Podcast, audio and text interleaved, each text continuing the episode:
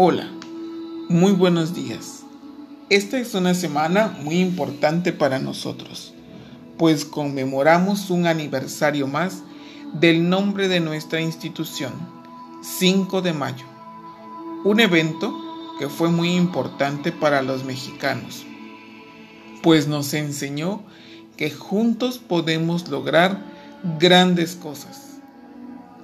Escucharás a continuación una narración en donde entenderás lo que sucedió en la batalla de Puebla, en una guerra contra los franceses, donde parecía un ejército muy peligroso, pero al final conseguimos salir victoriosos. Pon mucha atención, pues al final de la narración deberás hacer un dibujo donde representes lo más importante para ti o por qué te sientes orgulloso de ser mexicano. Escucha con atención la siguiente narrativa.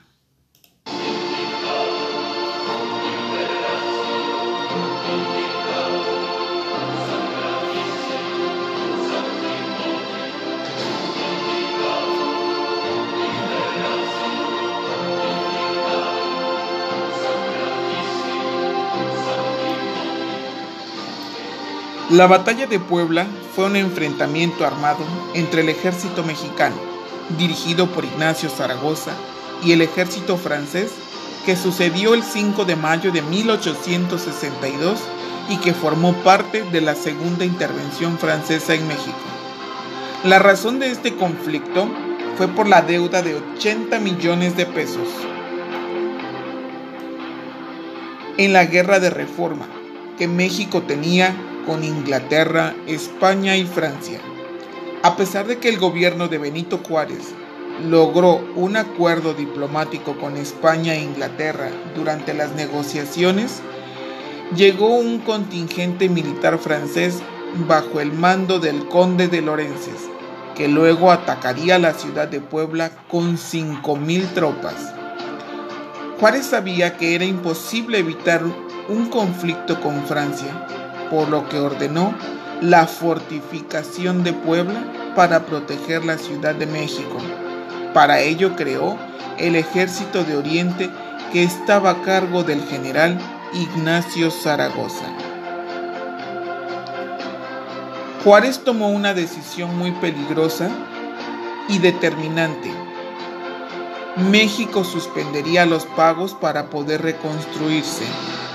El hecho no le hizo ni pizca de gracia a las potencias europeas, por lo que movilizaron a sus mejores tropas hacia nuestro país. Estando aquí, Juárez invitó a los representantes de las naciones a dialogar y llegar a un acuerdo. Ese acuerdo fue el Acuerdo de la Soledad, donde España e Inglaterra se retiraron, pero Francia decidió permanecer en el territorio y seguir avanzando con la invasión. Comandada por el conde de Lorences, comenzó la movilización de las tropas francesas hacia tierras mexicanas. Llegaron a Aculcingo, Veracruz, en dirección a la Ciudad de México. La tensión y olor a derrota eran respirados por el pueblo mexicano y el gobierno de Juárez.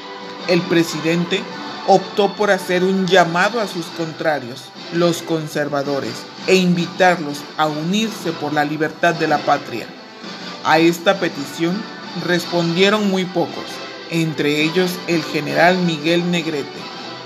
Las fuerzas del ejército mexicano se concentraron en las comandadas por los generales Ignacio Zaragoza, Miguel Negrete y Porfirio Díaz.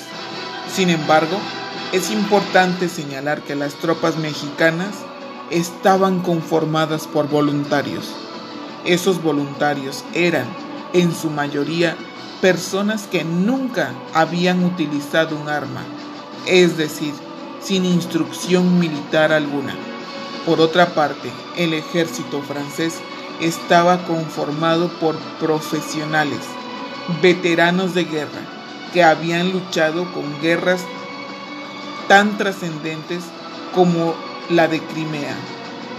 Era evidente que el ejército mexicano, de creación improvisada, con pocas municiones y artillería vieja, no tenía oportunidad contra semejante enemigo.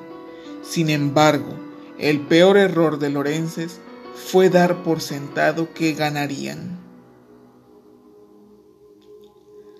Cuando Lorences y sus tropas llegaron a Puebla, a sabiendas de que Zaragoza había fortificado los frentes de la ciudad, decidió, por mera prepotencia, atacar de frente a las fuerzas mexicanas. Esta fue la razón principal de la derrota francesa y de la victoria mexicana. Y es que el ardor, el coraje y el valor nacional llegó a tal punto que cuando los mexicanos se quedaron sin balas, atacaron a machetazos, pedradas y con lo que tuvieran enfrente. Incluso hubo quienes utilizaron las balas de cañón para golpear, derrotar a sus contrincantes. Lorences replegó a sus tropas tres veces y en la última, humillado, decidió retirarse. Nadie podía creerlo, que habíamos ganado la guerra. Entonces, Zaragoza mandó una carta al presidente Juárez en la que se leía, puede, puede ser que ellos sean el mejor ejército del mundo, pero nosotros somos los mejores hijos de México. Poco tiempo después, Zaragoza murió y la guerra contra Francia continuó hasta 1867, de la cual también salimos victoriosos.